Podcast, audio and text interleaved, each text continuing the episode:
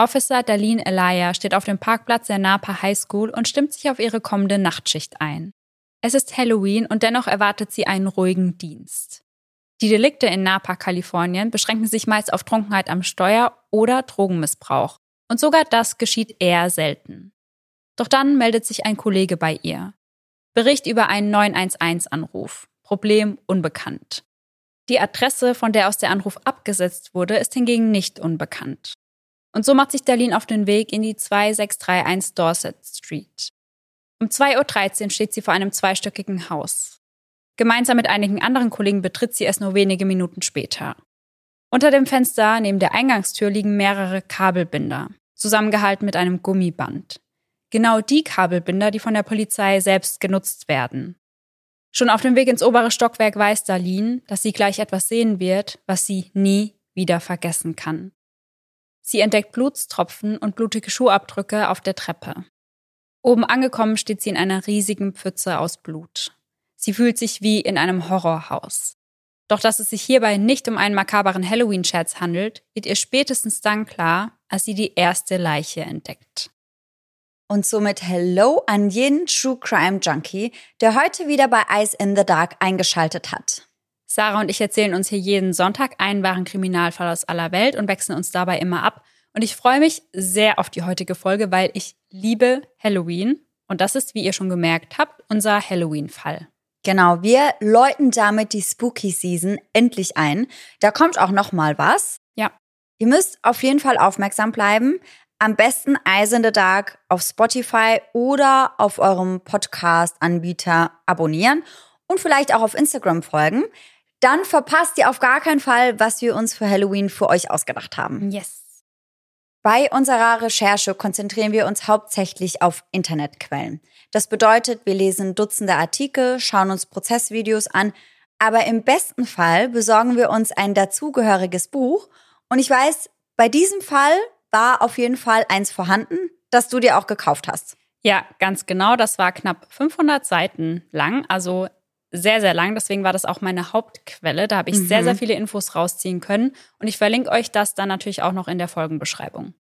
Dazu muss man sagen, Laura hat dieses Buch, glaube ich, in Rekordzeit gelesen. Ja. Also innerhalb von zwei Wochen. Es war sogar weniger. Boah, also heftig auf jeden Fall. Aber genauso kennt man Laura ja. Man weiß ja, dass sie unsere kleine Leseratte ist. All die daraus gesammelten Informationen, die packen wir dann für euch in unsere jeweilige Folge. Und falls euch das Endergebnis gefällt, lasst uns das auf jeden Fall wissen. Und Sarah, wie ist denn so deine Mut gerade? Bist du schon in Halloween-Stimmung? Mm, also, ich bin auf jeden Fall schon angekommen in der Cozy Season, aber noch nicht so ganz in Halloween-Stimmung. Weil ich aber dieses Jahr auch gar nichts geplant habe. Das Einzige, was mich so ein bisschen in Halloween-Stimmung gebracht hat, war mein Trip mit den Bali-Mädels zu Traumatica mhm. vom Europapark.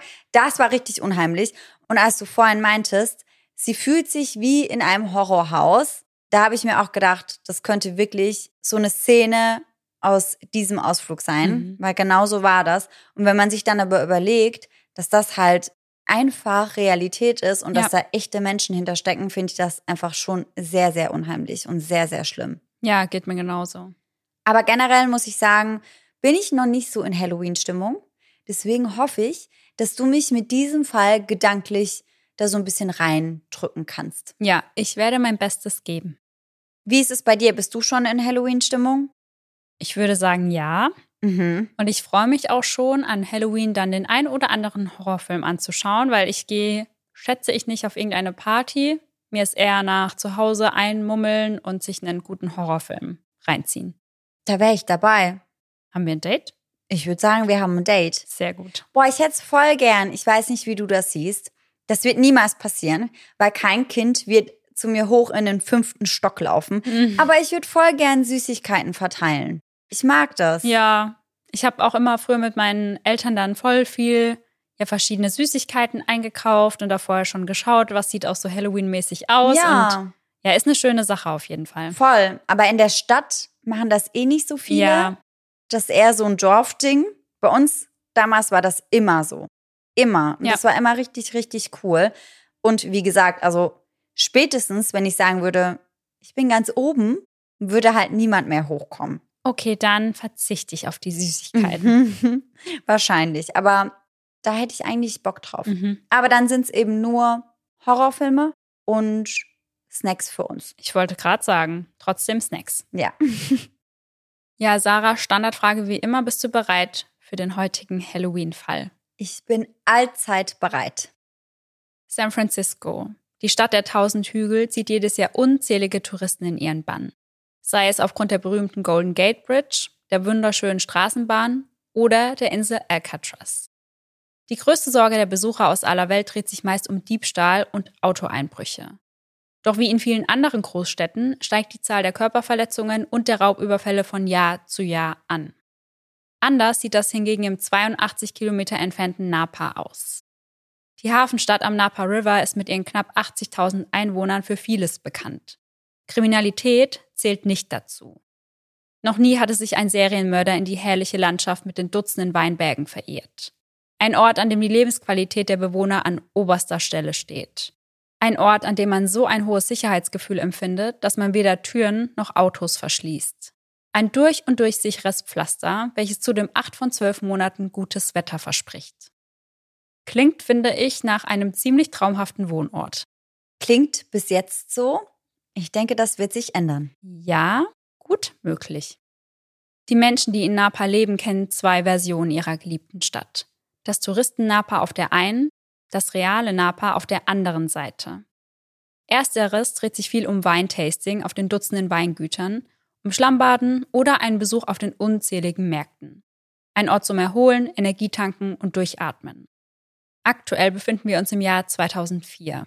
Der letzte Mord in Napa ereignete sich 2001, der letzte Doppelmord 1999.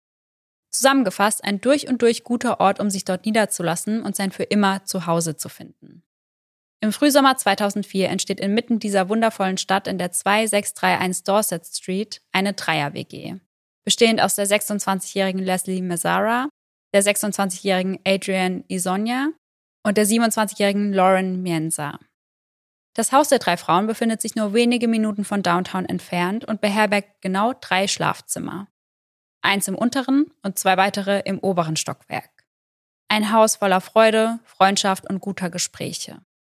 Nach und nach bauen die drei Frauen eine enge Bindung zueinander auf und machen am Wochenende ihre Lieblingsbars, unter anderem das Bounty Hunter oder das Downtown Joe's, unsicher. Dennoch könnten die Mitbewohnerinnen nicht unterschiedlicher sein. Leslie Ann lebt erst seit sechs Monaten in Napa und wird von Freunden als schlagfertig, humorvoll und umsorgend beschrieben. Aufgewachsen ist sie zunächst in Orlando, Florida, dann in Anderson, South Carolina. Ihren Abschluss machte sie an der University of Georgia in Philosophie. Ihre Mutter, Kathy Harrington, bekam Leslie im Alter von 27 Jahren. Als sie zur Welt kommt, hat sie bereits zwei ältere Halbbrüder an ihrer Seite, Paul und Andy. Zum ersten Mal ist Kathy im zarten Alter von 18 Jahren Mutter geworden. Als Leslie noch sehr klein ist, widmet ihre Mutter ihr ein Lied mit dem Titel Leslies Lullaby, welches unter anderem folgende Zeilen beinhaltet. Kostbares Kleines. Du verbreitest Wärme, die stärker ist als die Sonne. Besonderes Kleines. Ich muss mit diesem Lied meine Dankbarkeit gegenüber dem Höchsten ausdrücken, denn er hat mich ausgewählt, die eine zu sein. Man merkt also, obwohl es Kathy als alleinerziehende Mutter nicht immer leicht hat, gerade was den finanziellen Aspekt angeht, sind ihre Kinder für sie das größte Geschenk. Da Kathy so früh schon Mama geworden war, startet sie ein neues Leben, als Lassie mit dem Studieren beginnt. Sie zieht nach Alaska und eröffnet dort eine Bäckerei. Für Lassie eine schwere Zeit, den Sommer nutzt sie aber jedes Jahr, um ihre Mutter zu besuchen und ihr dann auch in der Bäckerei unter die Arme zu greifen. Schon früh hat Leslie viel Freude daran, sich zurechtzumachen und zu schminken. 2002 wird sie bei einem Schönheitswettbewerb sogar zur Miss Williamston gekürt und nimmt auch an der Wahl zur Miss South Carolina teil. Generell hat Leslie eine große Wirkung auf ihr Umfeld. Mit ihren grünen Augen und den dunklen Haaren sieht sie nicht nur wunderschön aus, sie ist auch unheimlich charismatisch, humorvoll und hat viel Empathie für ihre Mitmenschen. Unter anderem setzt sie sich für misshandelte Kinder ein und arbeitet diesbezüglich mit einigen Gesetzesgebern zusammen. Und das macht sie eben, um einen Gesetzesentwurf zu verabschieden. Hierbei geht es um das sogenannte Stephanie's Law. In diesem Gesetz geht es darum, dass Meldungen über mutmaßlichen Kindesmissbrauch aufgezeichnet werden, damit Behörden Muster früher erkennen können. Mhm. Benannt wurde das Gesetz nach einem vierjährigen Mädchen, welches von ihrer Familie gequält und getötet wurde. Als feststeht, dass in Stephanies Namen ein Heim für misshandelte Kinder eröffnet werden soll und Geld gesammelt werden muss, kommt Leslie auf eine Idee. In einer Mall an einer sehr belebten Stelle markiert sie mit Tape auf dem Boden ein Viereck. Und dieses Viereck hat genau die Maße des Badezimmers, in dem Stephanie von ihrer Familie teilweise wochenlang eingesperrt wurde. Boah. Ist auf jeden Fall ein Zeichen. Ja, definitiv. In die Mitte stellt Leslie dann einen Stuhl und macht unter dem Motto Sit for Stephanie einen Sitzmarathon. Und sie spricht dann eben mit Leuten über das Schicksal der Vierjährigen und sammelt so an einem einzigen Tag 982 Dollar. An einem weiteren Tag kommen noch 937 Dollar dazu. Doch auch im Leben von Leslie gibt es eine dunkle Vergangenheit. Eine Vergangenheit, die ihre Mutter so gut sie kann von ihr fernhalten möchte. Erst mit 20 Jahren erfährt sie, wer ihr leiblicher Vater eigentlich ist. Bis dato kannte sie nur seinen Namen, Lenny Mazzara. Als Leslie zwei Jahre alt ist, hat ihr Vater gerade einen Job als Manager der Rocco Marshall Band. Kathy und er sind zu diesem Zeitpunkt bereits einige Zeit getrennt. Dort dealt der junge Vater mit Drogen und so kommt es, dass ihm, besser gesagt seinem Chef, einige Männer Geld schulden. Vor allem Frank hat wohl einen ordentlichen Betrag angehäuft, so ordentlich, dass Lennys Chef ihm den Auftrag erteilt, Frank töten zu lassen. Gesagt, getan. Lenny organisiert also zwei Auftragsmörder, die den Mann abfangen und erstechen. Und während der Tat betritt dann auch noch Franks Partnerin, Linda Sue Parrish, den Raum, weswegen auch sie getötet wird. Mhm. Lenny und einem der Auftragskiller wird der Prozess gemacht. Der zweite Killer entgeht dem Prozess, da er bereits vor Beginn verstirbt. Leslies Vater erhält zweimal lebenslang, beharrt aber bis heute auf seiner Unschuld. Seine Strafe verbüßt er in der Hardy Correctional Institution in Florida. Als Leslie über die Vergangenheit ihres Vaters aufgeklärt wird, beschließt sie ihn zu kontaktieren. Sie will einfach wissen, woher sie kommt, warum sie aussieht, wie sie aussieht. Sieht sie ihrem Vater ähnlich? Das erste Mal wird sie dabei von ihrer Oma begleitet, die stets ein sehr gutes Verhältnis zu Lenny hatte. Von da an besucht sie ihn regelmäßig. Teilweise sprechen sie stundenlang miteinander. Und neben den Besuchen tauschen sie auch regelmäßig Briefe aus. Man kann also schon sagen, dass sie im engen Kontakt miteinander stehen. Als Leslie dann nach Napa zieht, ergattert sie einen Job auf dem Weingut Niebaum Coppola Estate. Innerhalb der ersten sechs Monate wird sie dort zweimal befördert. Zunächst ist sie nur für den Empfang zuständig, irgendwann übernimmt sie dann auch Führungen für die Gäste. Knapp 11,50 Dollar erhält sie dort pro Stunde. Und Leslie ist ein sehr sozialer Mensch und versteht sich auf dem Weingut wirklich mit jeder einzelnen Person unheimlich gut. Obwohl sie vorher andere Pläne hatte, als Kind wollte Leslie nämlich Ärztin oder Lehrerin werden, strebt sie nun eine Karriere in der Weinbranche an. Und da die 26-Jährige in Napa nicht viele Leute kennt, geht sie gerne aus in Bars, Restaurants oder zum Tanzen. Denn Leslie war seit 15 Jahren im Ballett und liebt das Tanzen. Zu ihren allerengsten Freundinnen zählen Amy und Kelly. Amy beschreibt Leslie später sogar als ihre Seelenverwandte und im Jahr 2004 wird Leslie dann auch ihre Trauzeugin. Amy erinnert sich an einen Besuch, bei dem ihre Freundin neue Koffer mit dabei hatte und auf die Frage, woher diese seien, antwortet Leslie, oh, von einem Ex-Freund. Und dies stellt definitiv keine Seltenheit dar. Leslie kommt unheimlich gut bei Männern an. Und eins haben fast alle gemeinsam. Sie beschenken die junge Frau reichlich. Einer schenkt ihr eine Kreuzfahrt, ein anderer bezahlt den Kredit ihres neuen Autos, einem 93 Ford Explorer. Zu diesem Zeitpunkt daten sich die beiden gerade einmal drei Monate. Im Zuge eines Internetkurses erstellt dieser Mann sogar eine Website für seine Angebetete, auf der sich unter anderem Gedichte über die junge Frau finden lassen. Doch Leslie möchte sich noch nicht festbinden. Dafür ist einfach noch nicht der Richtige dabei gewesen. Sie genießt einfach ihr Single-Leben. Zu Hause ist Leslie eher die chaotische. Ihre Klamotten sind stets im gesamten Zimmer und auf dem Boden verteilt. Doch verwunderlicherweise scheint sie eine eigene Ordnung in ihrem Chaos gefunden zu haben also wenn jemand sie fragt, hey, wo sind deine Flipflops? Da sagt sie, ah, unter dem Bett rechts neben dem grünen Kleid. Also ein Chaos, das sie auf jeden Fall trotzdem noch bewältigen kann. Ja, sehr gut. Kommen wir nun zur zweiten im Bunde, Adrienne. Mit neun Jahren zieht ihre Familie nach Calistoga, Kalifornien. Ein kleiner Ort mit 10.000 Einwohnern, 43 Kilometer von Napa entfernt. Mutter Aline hat das Gefühl, dies sei ein guter Ort, um ihre drei Mädchen, Lexi, Allison und Adrian, aufwachsen zu sehen. In ihrer Familie wird Adrian immer der Zwerg genannt, da sie die kleinste im Bunde ist.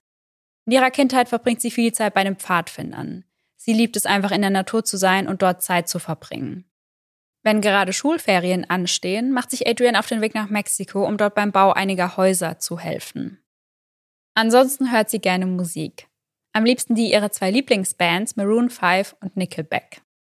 Außerdem trifft sie sich gern mit Freunden. Im Vergleich zu Leslie hat sie aber einen sehr überschaubaren Freundeskreis und ist nicht so extrovertiert. Zu ihrer Mutter Aline hat sie schon immer ein sehr enges Verhältnis. Sie sind mehr wie Freundinnen. Nachdem sich Aline zum zweiten Mal hat scheiden lassen, bindet Adrian sie immer mehr in ihre Aktivitäten mit ein. Im Sommer besuchen sie beispielsweise gemeinsam das Giants Baseballspiel und setzen sich anschließend auf das Dach in der Dorset Street, um sich das 4. Juli-Feuerwerk anzusehen. Schon seit sie ein Kind ist, ist die junge Frau fasziniert von Brücken. Ihre Mutter erinnert sich an Dutzende Autofahrten, bei denen Adrian die Nase gegen das Fenster drückte und fragte, wie kann die Brücke so weit über das Wasser reichen? Mit ihrem Lieblingsspielzeug Lego beginnt sie einige Brücken nachzubilden und daher verwundert es niemanden, als sie an der California Polytechnic State University den Studiengang Ingenieurwesen startet. Später beginnt sie dann als Bauingenieurin für den Napa Sanitation District zu arbeiten und lernt dort auch eine ihrer engsten Freundinnen kennen, Lily. Die beiden Frauen verstehen sich von Anfang an unheimlich gut, bauen schnell eine enge Verbindung zueinander auf. Und so kommt es auch, dass sie darüber sprechen, zusammenzuziehen. Aus diesem Plan wird jedoch nichts, da Lily stattdessen mit ihrem Langzeitfreund Eric Koppel zusammenzieht. Die beiden waren bereits seit der Highschool ein Paar und konnten sich ein Leben ohne einander kaum noch vorstellen. Adrian nimmt ihrer Freundin die Entscheidung daher keinesfalls übel. Immerhin können sie weiterhin viel Zeit miteinander verbringen. Sie sehen sich auf der Arbeit, treffen sich danach, gehen zusammen ins Fitnessstudio oder zum Nägelmachen. Außerdem teilen sie die Leidenschaft fürs Lesen. Die Harry Potter Bücher lesen sie eigentlich immer gleichzeitig und dann rufen sie sich nach jedem einzelnen Kapitel an, um über das Gelesene zu sprechen und sich auszutauschen. Adrian liebt den Sport. Besonders beim Volleyball ist sie sehr regelmäßig anzutreffen. Noch dazu backt sie gerne. Kochen liegt ihr hingegen gar nicht gut.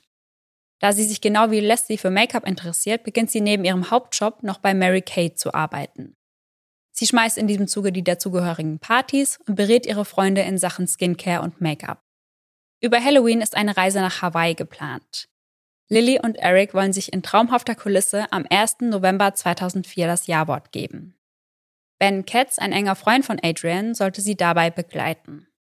Zwischen den beiden bestand nie eine romantische Beziehung, aber wenn die beiden jeweils gerade keinen festen Partner hatten, waren sie immer das Date des jeweils anderen zu Hochzeiten zum Beispiel. Mhm, aber das war immer alles rein platonisch. Ja. Mhm. Vor ihm kann Adrian sein, wie sie wirklich ist, kann mit ihm über alles reden. Letztendlich wird die Hochzeit jedoch abgeblasen, da sich die beiden, wie schon öfter mal, wieder gestritten hatten. Stattdessen planen Adrian und Lily nun im November gemeinsam nach Australien zu reisen wo Allison, Adrians jüngere Schwester, ihr neues Zuhause gefunden hatte. Einige Zeit zuvor hatte sie ihr bei ihrem Umzug nach Melbourne noch unter die Arme gegriffen, doch diesmal möchte sie in Down Under nun auch wirklich Urlaub machen. Dass es zu diesem Urlaub niemals kommen würde, kann die 26-Jährige zu diesem Zeitpunkt noch nicht ahnen. 1994 ist Adrian dem Tod schon einmal von der Schippe gesprungen. Im Juni leiht sie sich das Auto ihrer Mutter, um ein paar Dinge zu erledigen. Anders als sonst taucht ihre Tochter aber nicht wieder pünktlich zu Hause auf. Kurz darauf folgt der Anruf aus dem Krankenhaus. Adrian liegt mit schweren Kopfverletzungen auf der Intensivstation. Der Wagen hatte sich dreimal überschlagen, wobei die Fenster heruntergekurbelt waren und das führte dazu, dass die Teenagerin mit dem Kopf auf dem Asphalt aufschlug. Oh, aua. Während des Unfalls saß sie jedoch nicht selbst hinter dem Steuer. Beim Einkaufen hatte sie drei Jungs aus ihrer Schule getroffen und ihnen erlaubt, mit dem Auto zu fahren. Sie selbst saß auf dem Beifahrersitz. Einige Tage schwebt die Teenagerin in Lebensgefahr. Doch sie schafft es, kämpft sich zurück ins Leben. Die Zeit danach ist jedoch alles andere als leicht. Immer wieder hat sie Probleme, sich Dinge zu merken, hat Schwierigkeiten mit dem Lesen und immer wieder Erinnerungslücken. Zurück in der Schule wird sie von ihrem Volleyballteam geärgert. Sie funktioniert nicht mehr so gut wie vor dem Unfall und das lassen ihre Teamkameradinnen sie definitiv spüren. Adrienne fällt in ein tiefes Loch, äußert gegenüber einiger enger Freunde, dass sie sich wünschte, sie hätte den Unfall nicht überlebt. Neben ihrer Therapie unterstützt sie ihre Mutter dann bei der Suche nach einem Nebenjob. Aline glaubt, dass sich ihre Welt erweitern muss, denn aktuell besteht die Welt ihrer Tochter nur aus der Schule, wo sie sich eben nicht mehr wohlfühlt. Und der Plan geht auf. Nach und nach bekommt Adrian ihr Lächeln wieder zurück. Von da an wird der Tag des Unfalls, den Adrian als den Tag, an dem ich sterben sollte, benennt, jedes Jahr zelebriert. Sie feiert, dass sie noch am Leben ist. Ein zweiter Geburtstag quasi. Und die junge Frau ist jemand, die sich sehr gut durchsetzen kann. Also bekommt sie zum Beispiel im Restaurant ein falsches Gericht oder damit stimmt etwas nicht, hat sie keine Probleme, das klar und deutlich zu kommunizieren, was ich ja immer schon etwas habe. Also im Restaurant finde ich das in Ordnung. Viel schlimmer finde ich es, wenn ich beispielsweise meine Maniküre bekomme und mhm. mit dem Design nicht zufrieden bin. Ja. Da sage ich immer, ja, ja, ist schön geworden. Mhm. Oder mal beim Friseur. Mhm. Ich war mhm. einmal beim Friseur und es war ganz schrecklich. Da war ich so 15, 16. Ich war so, ja, ist schön. Und ich bin raus und habe angefangen Geheult. zu weinen. Ja, ja kenne ich. Zu guter Letzt ist da noch Lauren. Sie ist die ruhigste der drei Mitbewohnerinnen. Auch sie spielt gerne Volleyball und Fußball. Genauso hatten sie und Adrian sich auch kennengelernt, bei einer Volleyballstunde. Zu diesem Zeitpunkt lebt Lauren noch bei ihren Eltern in der Nähe von Napa, kennt direkt in der Stadt aber kaum jemanden. Zu Adrian gerichtet sagt sie, ich habe keine Freunde in Napa. Worauf die 26-Jährige mit einem, naja, jetzt hast du welche, antwortet. Lauren ist die ordentlichste und sauberste im Bunde und muss oft hinter den anderen zwei aufräumen, doch das stört sie keineswegs. Ihren Abschluss absolviert die 27-Jährige in Politikwissenschaften. Gemeinsam entscheiden sich Lauren und Adrian zusammenzuziehen und eine WG zu gründen. Beim Umzug als Helfer dabei sind natürlich Adrians engste Freunde, Ben, Lily und Eric. Den ersten Abend verbringen die Frauen gemeinsam mit ihren Helfern entspannt mit Pizza und Bier. Das ist es also, ihr neues Zuhause, der Beginn eines neuen Kapitels. Nun wohnen sie in einem kleinen zweistöckigen Haus mit großem Garten. 15 Stufen führen vom Erdgeschoss nach oben. Die beiden oberen Stufen knarzen, wenn man sein Gewicht darauf verlagert. Adrian bezieht eines der Zimmer im oberen Stockwerk, und zwar das, welches zur Straße zeigt. Lauren hingegen will das Zimmer im Erdgeschoss. Kurz nach dem Einzug beginnt sich Lauren mit einer Gruppe aus dem Nachbarshaus anzunähern. Darunter befindet sich auch Leslie. Als ihre Mitbewohner planen auszuziehen, schlägt Lauren ihr vor, sich doch ihrer WG anzuschließen. Immerhin haben sie noch ein Zimmer frei und so würde sich die Miete natürlich noch weiter verringern. Ende Juni 2004 ist es soweit und aus dem Zweiergespann wird nun ein Dreierteam. Am 31. Oktober 2004 backen Adrian und Leslie gemeinsam Cupcakes.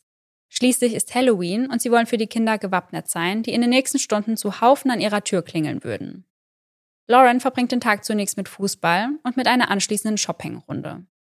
Als sie um 19 Uhr nach Hause kommt, sind ihre Mitbewohnerinnen schon voll damit beschäftigt, die Kinder aus der Nachbarschaft mit Süßigkeiten zu versorgen. Lauren hingegen hat nicht sonderlich große Lust auf den Abend, denn ihre Hundedame Chloe, ein deutscher Schäferhund-Mix, ist schon etwas älter und sie kommt mit dem dauerhaften Klingeln an der Tür nicht so gut klar. Also sie springt dann jedes Mal auf und beginnt zu bellen. Ein sehr stressiger Abend für sie also.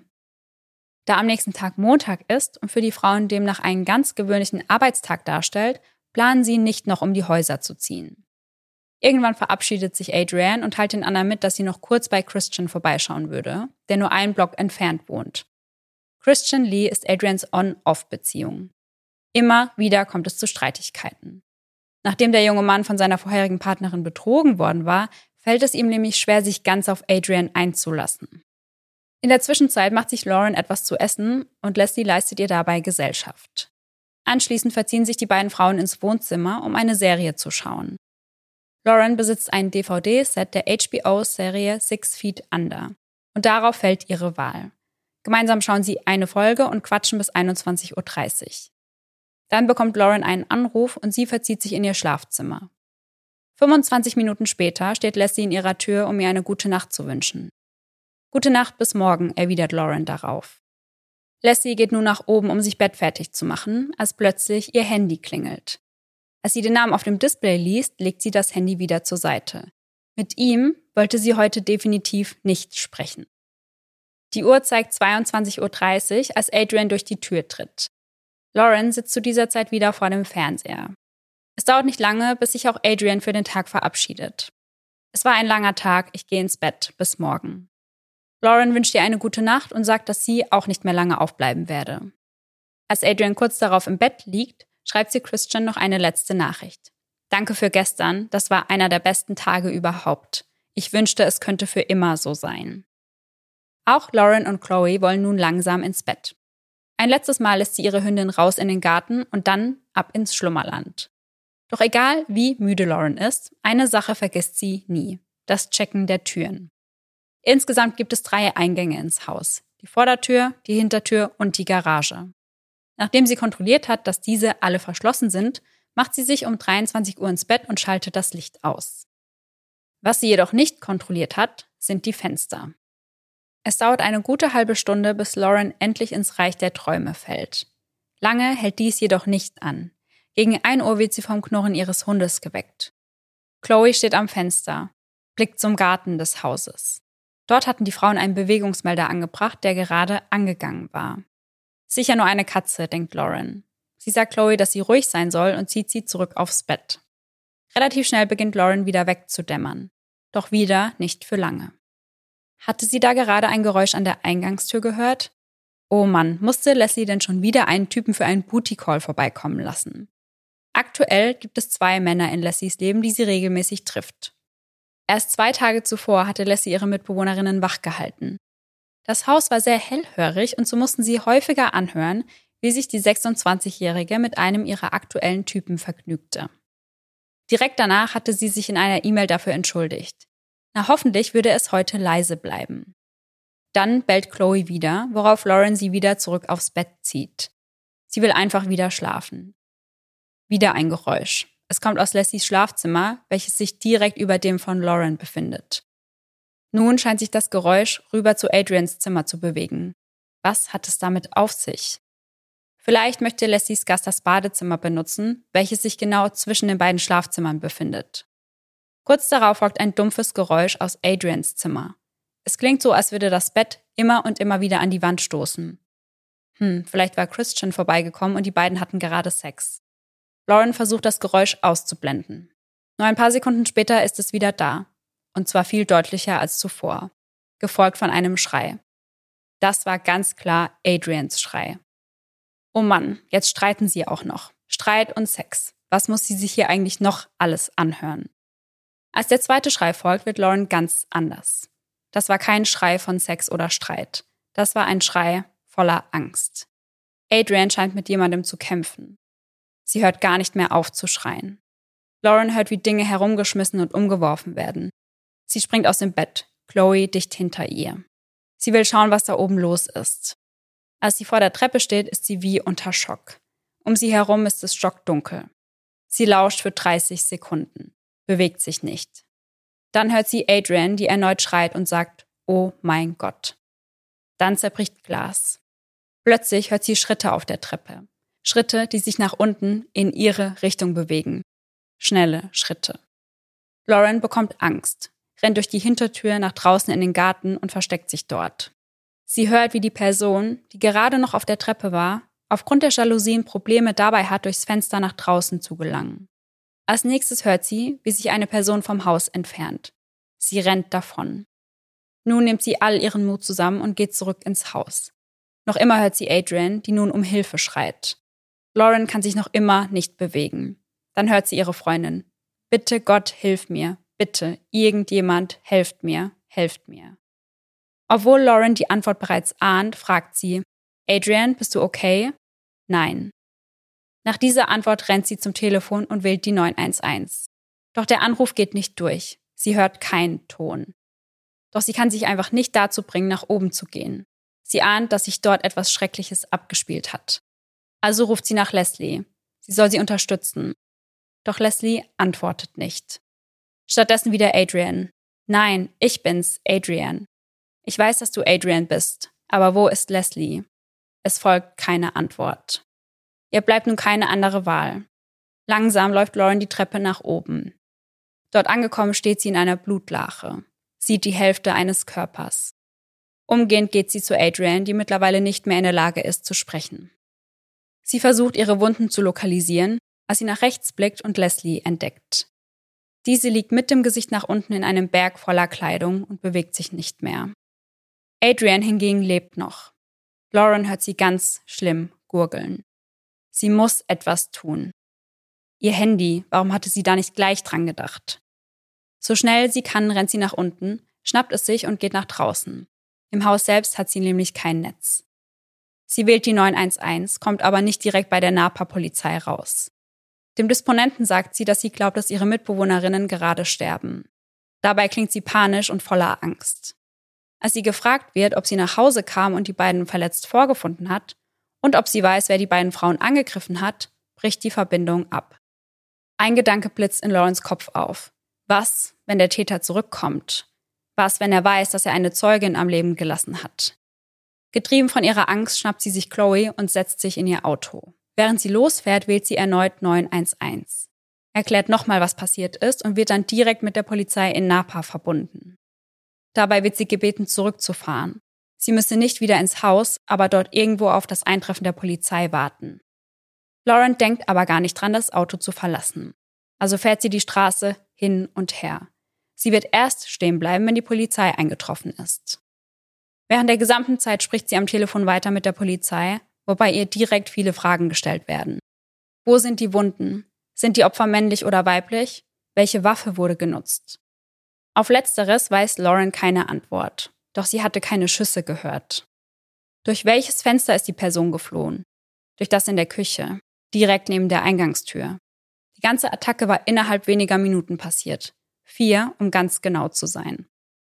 Die einzige Bewegung, die vor dem Haus der jungen Frau wahrzunehmen ist, ist die Bewegung der Hexe, die sie extra für Halloween im Eingangsbereich aufgehangen hatten.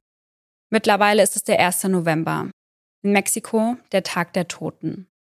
Jetzt kommen wir zu der Stelle aus der Einleitung, also dem Moment, als vier Polizisten das Haus in der Dorset Street durch die Garage betreten.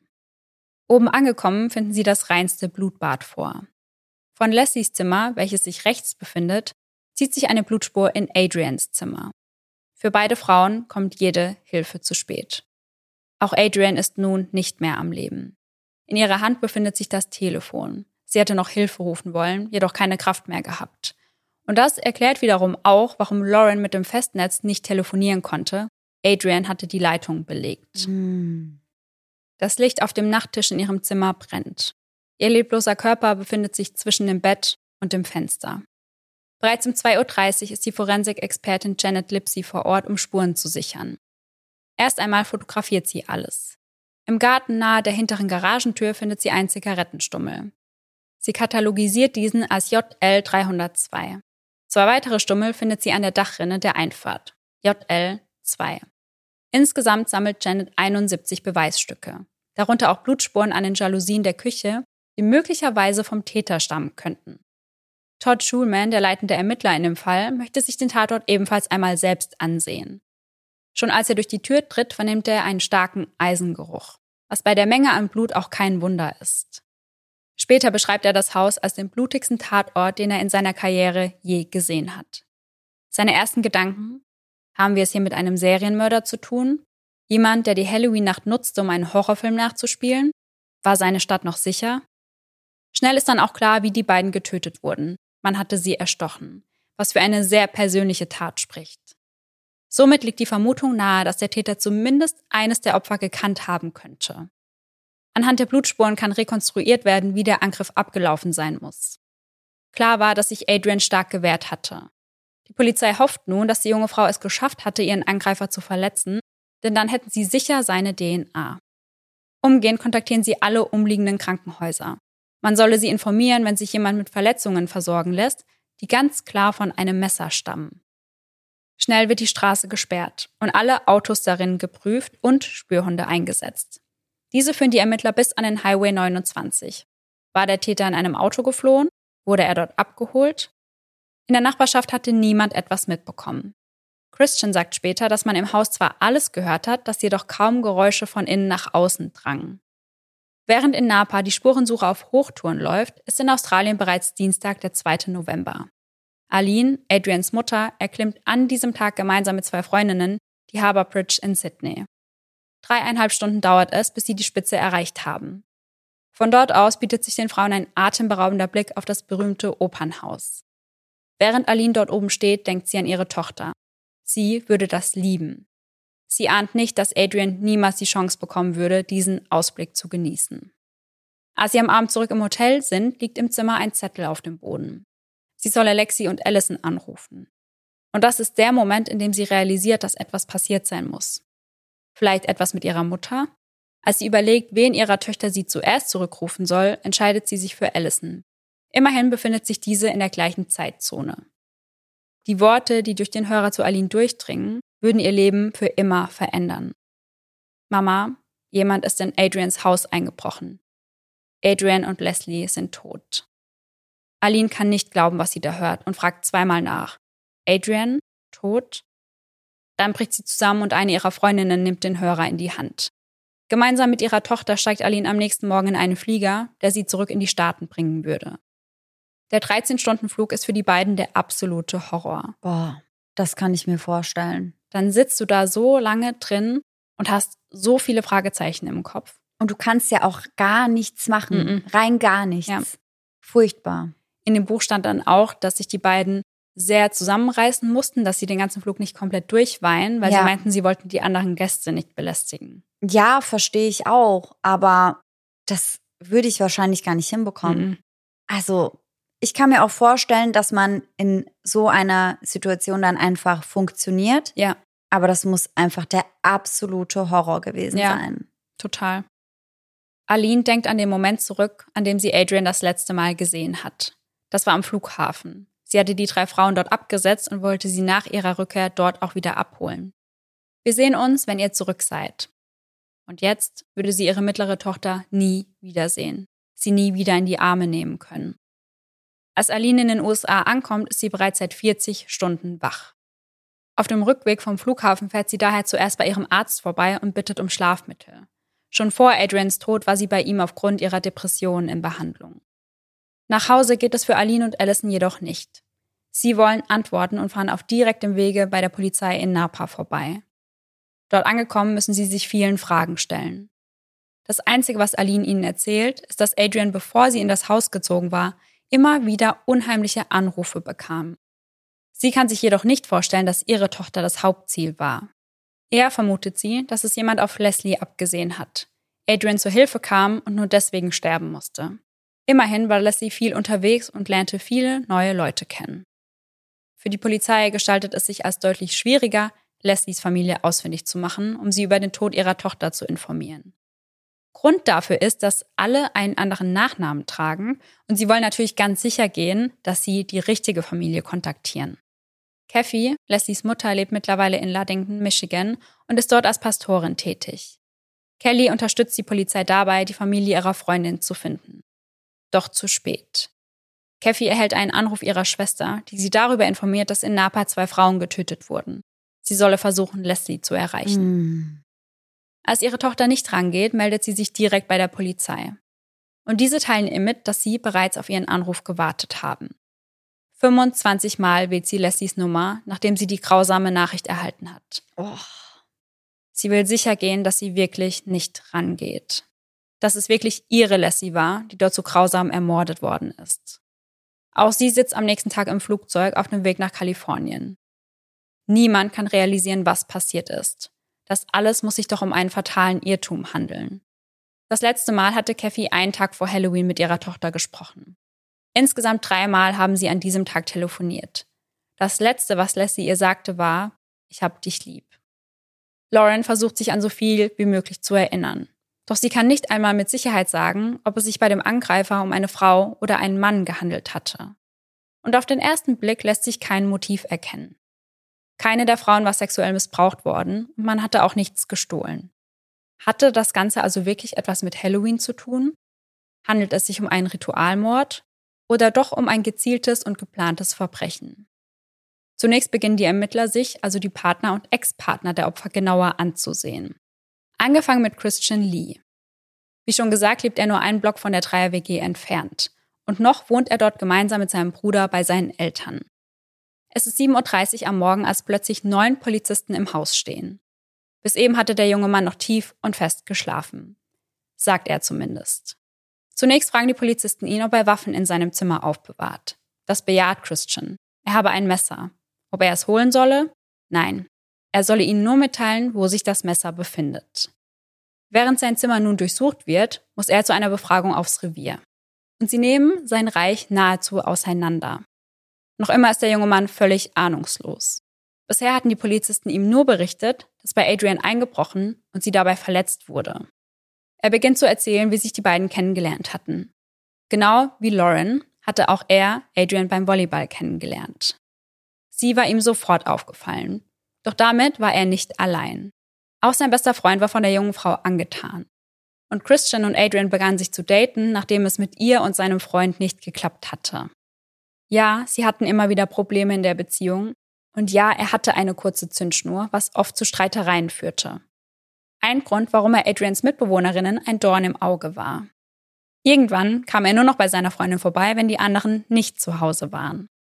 Die beiden waren der Meinung, dass Adrian etwas Besseres verdiente. Nur eine Woche vor Halloween informiert sie Christian darüber, dass sie einem anderen Mann ihre Nummer gegeben hat. Die beiden, also Adrian und Christian, waren sich erst einen Tag vor den Morden wieder näher gekommen. Das letzte Mal habe er sie am Halloween-Abend gegen 21.30 Uhr gesehen, als sie eben bei ihm zu Hause vorbeigekommen ist. Und wie wir wissen, war sie dann ja um 22.30 Uhr wieder zurück zu Hause. Sie checken dann sein Handy und finden darauf unter anderem die Nachricht, die Adrian ihm am Abend zuvor geschickt hatte. Die Ermittler kommen schnell zu dem Schluss, dass er wohl nichts mit dem Morden zu tun hat. Dennoch wollen sie auf Nummer sicher gehen und so nehmen sie eine DNA-Probe. Im Anschluss wird er gefragt, ob ihm jemand einfallen würde, der Adrian etwas antun könnte. Nun ja, seine Ex-Freundin habe einen großen Hass auf die 26-Jährige. Doch könnte sie einen Mord begehen? Da ist er sich nicht so sicher. Vielleicht aber der Typ, den sie kurz vor Halloween kennengelernt hatte. Sonst fällt ihm niemand ein. Adrian war überall beliebt. Insgesamt dauert das Verhör für drei Stunden an. Auf dem gesamten Heimweg kann er nicht aufhören zu weinen. Adrian war seine beste Freundin. Er konnte mit ihr über alles reden. Doch ein Gedanke tröstet ihn. Sie waren nicht im Streit auseinandergegangen.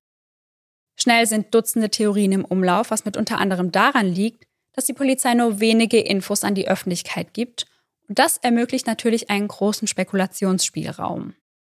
Einmal heißt es, die Frauen seien in Drogengeschäfte verwickelt gewesen. Ein anderes Mal heißt es, Lauren habe etwas mit der ganzen Sache zu tun. Und selbst der Zodiac Killer höchstpersönlich rückt ins Visier der Bevölkerung. Ihr werdet ihn sicher alle kennen, der Zodiac terrorisierte San Francisco in den 60er und 70er Jahren. Offiziell sprach man von sieben Opfern, Zodiac selbst behauptete in seinen Briefen, 37 Morde begangen zu haben. Eine seiner Attacken richtete sich gegen ein junges Paar in der Nähe von Napa.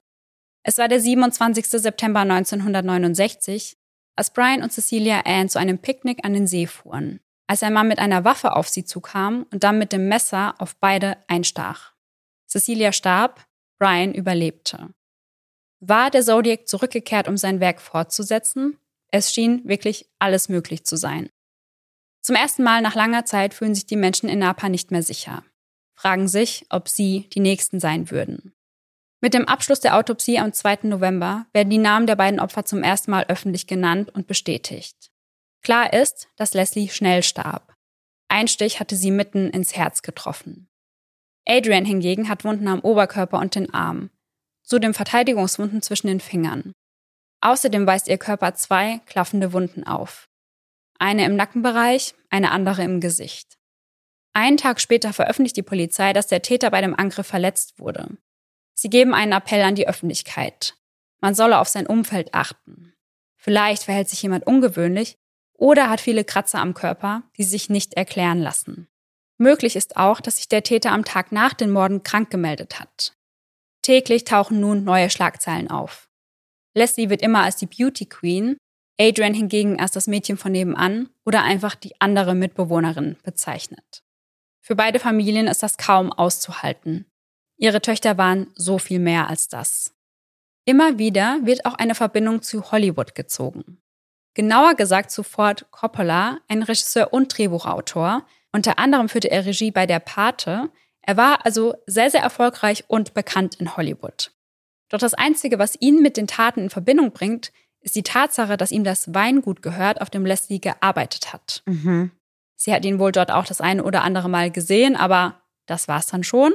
Aber klar, solche Schlagzeilen verkaufen sich natürlich gut. Ja, und wie du auch schon gesagt hast, dadurch, dass da sehr viele Informationen noch immer zurückgehalten werden, spekuliert die Bevölkerung eben. Ja. Sie wollen sich ja irgendwie erklären, was da passiert ist. Ja, und da geht's ja wirklich in alle Richtungen. Total. Am 6. November wird eine Pressekonferenz abgehalten, bei der mehr als 500 Bürger anwesend sind. Dort gibt die Polizei preis, von einem gezielten Angriff auszugehen. Im Zuge dieser Konferenz werden viele Fragen zu Lauren gestellt, unter anderem, ob sie als verdächtig gilt. Generell wird ihr Verhalten in der Öffentlichkeit stark kritisiert, ähnlich wie das aktuell bei den Idaho-Morden aussieht. Ja, da habe ich, während du erzählt hast, generell schon ein paar Mal dran denken müssen. Ja, es gibt schon ein paar Parallelen. Mhm. Kritisiert wird Lauren unter anderem dafür, dass sie zwei Tage nach den Morden schon wieder zum Volleyballtraining erscheint. Aber vielleicht braucht sie genau das in diesem Moment. Einfach mal Ablenkung. Ja, und das ist ja auch genau das, über was wir schon in ganz vielen Folgen gesprochen haben, dass Trauer immer anders aussieht. Ja. Der eine braucht dann vielleicht auch, keine Ahnung, jeden Tag eine Party, weil er einfach nicht alleine sein kann. Der andere bleibt halt komplett zu Hause und will für sich sein. Also da gibt es ja keinen richtig und falsch. Ja, ganz genau. Adrian wird am 9. November in Calistoga beigesetzt. Aufgrund ihrer Verletzungen in einem Rollkragenpulli, die sie zu Lebzeiten richtig gehasst hat. 400 Menschen sind anwesend, um sich von der 26-Jährigen zu verabschieden. Darunter auch einige Polizisten, die alles auf Kamera festhalten. Vielleicht ist der Täter ja unter ihnen. Und wie recht sie doch damit hatten. An diesem Tag ist Kathy unterwegs, um ein Kleid für ihre Tochter zu kaufen. Das letzte Mal, dass sie ihr je etwas kaufen würde. Leslie wird in Anderson beerdigt. Auch diesmal sind 300 Menschen anwesend. Ihr eigener Vater, der ja im Gefängnis sitzt, darf an dieser nicht teilnehmen. Boah. Fand ich schon auch hart. Also ich finde auch, dass man da eine Ausnahme machen kann. Vor und allem sollte. Weil sie ja auch in so engem Kontakt standen, einige Jahre lang. Ja, eben. Ed Henderson, dem amtierenden Bürgermeister, entgeht nicht, dass die Stimmung in der Stadt immer düsterer wird. Öffentlich sagt er, im Paradies passieren schlimme Dinge. Und wir leben hier im Paradies. Es tut mir so leid, dass das passiert ist. Am 12. November wird bekannt gegeben, dass die Gemeinde 100.000 Dollar gesammelt hat, um diese als Belohnung für Hinweise auszusetzen, die zu einer Festnahme führen würden. Insgesamt hatte es nur 24 Stunden gedauert, das Geld zusammenzukriegen. Die Bewohner wollen Antworten. Und einige fangen an, unter anderem sich neue Schlösser oder Alarmanlagen zu installieren. Todd Schulman fasst das Ganze nochmal sehr gut zusammen, indem er sagt, das hat vielen Menschen das Gefühl der Sicherheit genommen, welches sie zuvor verspürten. Die Menschen suchen nach einem Grund, warum das passiert ist. Ich habe mit einigen langjährigen Polizisten gesprochen, die schon seit 30 Jahren hier sind, und sie glauben, dass dies das gewalttätigste Verbrechen ist, was sie hier je gesehen haben. Das ist eine einmalige Sache in ihrer Karriere. 78 Ermittler arbeiten bei der Napa Police, die alle nun rund um die Uhr mit den Doppelmorden an den jungen Frauen beschäftigt sind. Am 14. November organisieren Lilly und Eric eine Mahnwache für ihre Freundinnen.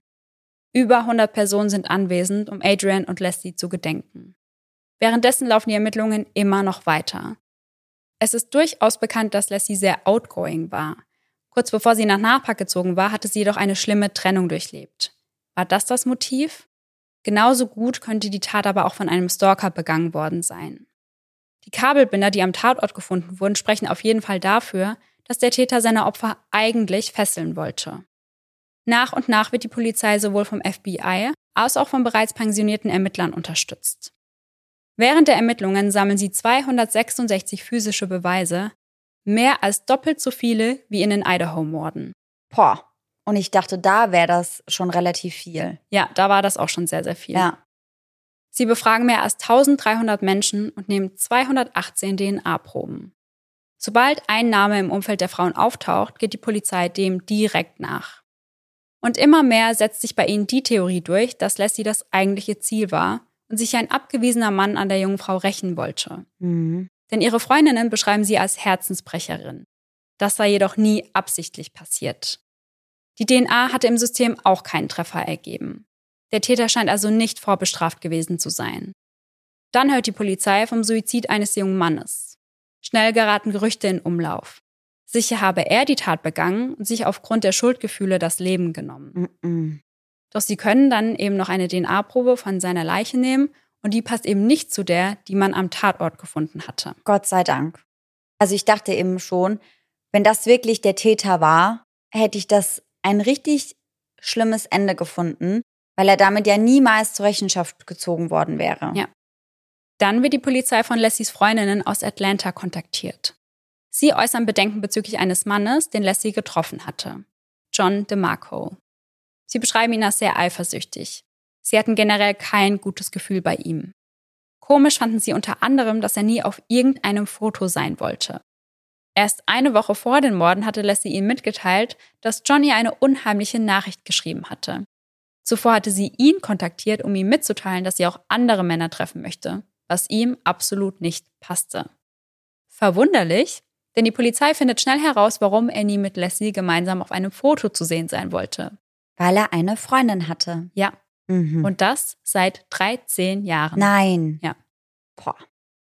Doch auch John kann aufgrund seiner DNA schnell als Täter ausgeschlossen werden. Gleiches Spiel mit einem Feuerwehrmann, den Leslie gedatet hatte. Die Ermittler fangen nun an, sich auf die Zigaretten zu konzentrieren, denn keine der Frauen im Haus hatte geraucht. Sie waren also ganz klar vom Täter und noch etwas ist daran sehr interessant.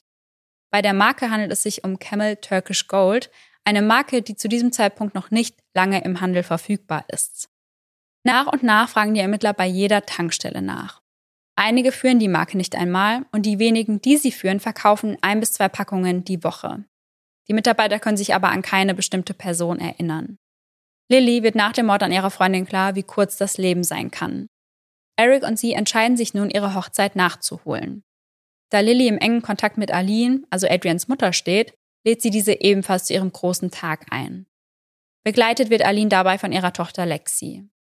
Und Adrians Mutter ist nicht nur Gast, sondern richtet auch ein paar Worte an das Brautpaar. Die Liebe ist stärker als der Tod. Die Leidenschaft stärker als das Grab. Während der Feier widmen sie Adrian den Song She Will Be Loved von ihrer Lieblingsband Maroon 5. Ein sehr emotionaler Moment für alle Anwesenden.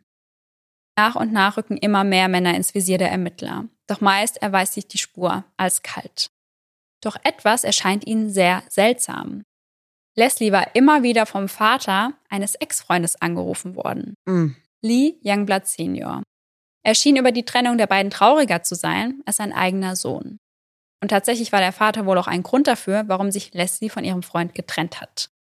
Nach den Morden wird Amy, eine Freundin von Leslie, gefragt, wie würden Sie sich fühlen, wenn ich Ihnen sagen würde, dass Lee Senior Leslie in der Halloween-Nacht gleich zweimal angerufen hat? Nein. Er war der Anruf, den Leslie nicht annehmen wollte. Mm. Oh Gott, oh Gott. Amy jagt diese Info einen Schauer über den Rücken. Das gefällt ihr ganz und gar nicht. Lee Senior, der by the way Anwalt ist, ahnt bereits, dass die Polizei sicherlich auf ihn zukommen würde und so ergreift er die Initiative. Bei der Polizei gibt er an, dass Leslie nach ihrer Geburtsurkunde gesucht habe.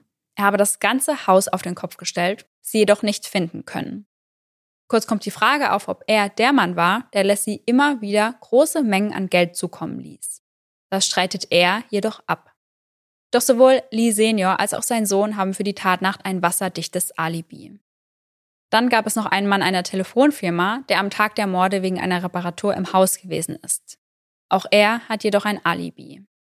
Im August 2005 dann ein großer Durchbruch in den Ermittlungen. Mittels eines neuen DNA-Verfahrens findet man heraus, dass der Täter zu 85 Prozent blaue oder grüne Augen und helle Haare hat. Zu 96 Prozent stammt er aus Nordwesteuropa, zu 4 Prozent aus Südosteuropa. Außerdem wissen sie, dass es sich um einen Mann handelt.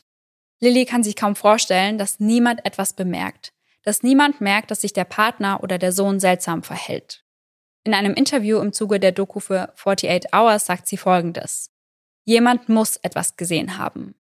Irgendjemand da draußen weiß etwas. Anders geht es nicht. Jemand muss einen Freund bemerken, der sich seltsam verhält oder blaue Flecken oder ähnliches aufweist. Es ist ein Gewaltverbrechen. Es sieht nicht so aus, als könnte jemand einfach davonlaufen, als wäre alles in Ordnung. Ich habe fast ein bisschen Angst, ein Gesicht und einen Namen zu haben, dem ich die Schuld geben kann. Eine Person, an die ich all meinen Kummer heften kann. Ich habe Angst zu sehen, wer diese Person gewesen sein könnte. Ich weiß nicht, ob diese Person verrückt ist, aber es ist so abwegig. Es fällt mir sehr schwer zu begreifen, was passiert ist. Es ergibt einfach keinen Sinn und es wird nicht einfacher werden, wenn wir ein Gesicht und einen Namen haben. Noch einmal kommen die Ermittler auf Lauren zu. Fragen sie, ob ihr jemand im nahen Freundeskreis einfällt, der raucht. Na klar, Lily und Eric. Kurz darauf überprüfen die Ermittler, ob sie bereits Erics DNA-Probe genommen haben. Nein, er ist ihnen wohl durchgerutscht. Und ja, er hatte beim Umzug geholfen. Er wusste also genau, wo sich welche Zimmer im Haus befinden. Am 7. September fragen sie Lily nach Erics Nummer und hinterlassen ihm eine Nachricht auf der Mailbox. Als sie am 22. noch immer nichts von dem jungen Mann gehört haben, geben sie weitere Informationen an die Öffentlichkeit. Sie geben bekannt, dass die DNA an den Jalousien und die von den Zigaretten zusammenpassen und sagen im gleichen Zuge auch, um welche Marke es sich dabei handelt. Es ist der 27. September, als ein Mann mit einer Packung Camel Turkish Gold in der Tasche das Polizeirevier in Napa betritt.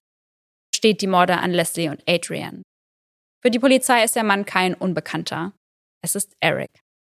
Während der Befragung wird klar, er weiß viele Dinge, die nie an die Öffentlichkeit gegeben wurden. Umgehend werden die Mütter der Verstorbenen kontaktiert, um sie über die neuesten Entwicklungen zu informieren. Denn zuvor wurden sie eigentlich nie über irgendwelche Schritte der Ermittlungen informiert, aber klar, dass jetzt jemand festgenommen wurde bzw. sich gestellt hat, das wollen sie ihnen direkt mitteilen. Aline ist geschockt, Kathy erleichtert. Als nächstes informiert die Polizei Lauren, die seit den Morden in ständiger Angst leben musste.